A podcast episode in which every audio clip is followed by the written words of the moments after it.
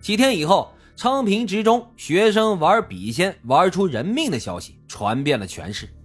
这样的消息传到隔壁的学校，同样玩过笔仙的小叶的耳朵里，让他冷汗直冒啊！他回想起了上次自己和小新玩笔仙，因为失误把笔倒在了桌子上。此时，无数的情节也涌进了他的脑海。小说里明确的指明，在笔仙回答完问题之后，一定要毕恭毕敬的和他告别才能松手。如果在请笔仙的过程当中出现了意外，笔掉落在地上，那参与的人都会因此有血光之灾。之前呢，小叶对此还是半信半疑，但是张丽等同学玩出人命的新闻，让他立刻意识到即将大祸临头。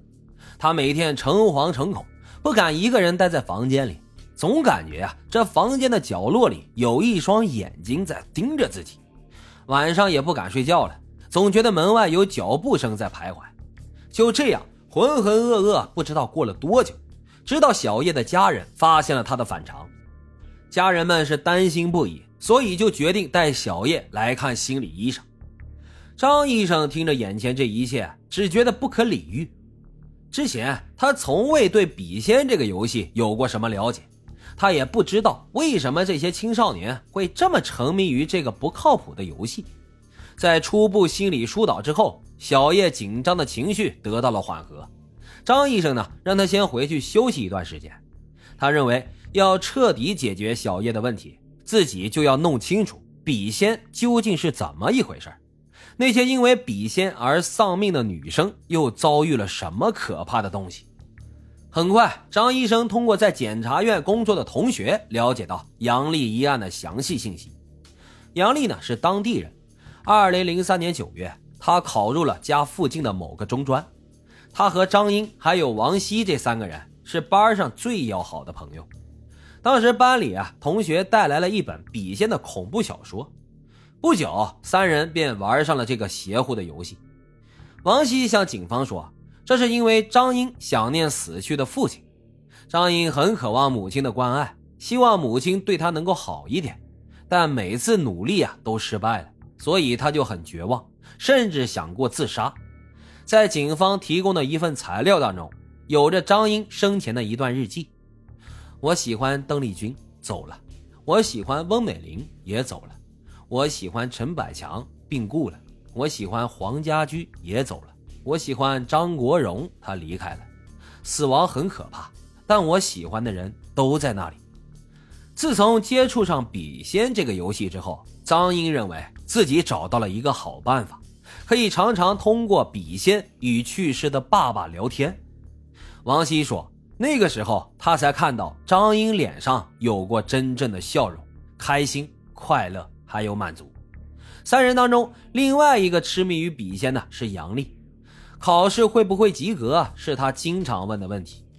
杨丽呢，同样生活在一个不完整的家庭，她的爸爸患有精神病，长期需要住院治疗；妈妈呢，也没有正式的工作。以卖服装和小商品为生，妈妈对杨丽的学习成绩要求很严格。杨丽曾经说过，自己经常感觉到一种无形的压力。这两个孩子不约而同想到了离开这个世界，他们相信会有另外一个笔仙的世界存在，那个世界啊，远比现在这个现实要好。杨丽说，她经常想到死，那并不可怕，走了还能当个笔仙。自从痴迷笔仙的迷信游戏之后，两个花季少女时常在一起感叹生活没有意义。今年的五月，两人相约一起去离开这个世界，并先由身体较壮的杨丽帮忙，帮助怕疼的张英离世。但用手掐、用皮带勒都没有成功。杨丽呢，就从厨房找到了工具。随后，张英倒在了一片鲜红之中，这可真的吓坏了杨丽。而闻声而来的王希也是吓得腿软，他们一同就逃离了现场，直到被警方寻获。在听完老同学对案情的叙述之后，张医生觉得局势渐渐明朗了起来。为了防止小叶也出现一样的状况，光是心理疏导啊那是不够的，他需要从根本上去解决问题。他决定采取和以往不一样的行动，用自己十多年的科学经验和笔仙直接对决。于是，在又一次心理治疗的时候，张医生要求小叶让他带着自己做一遍笔仙的请愿仪式。不过，看出小叶的惊恐，张医生决定这次啊由自己主导，小叶呢只起到配合的作用。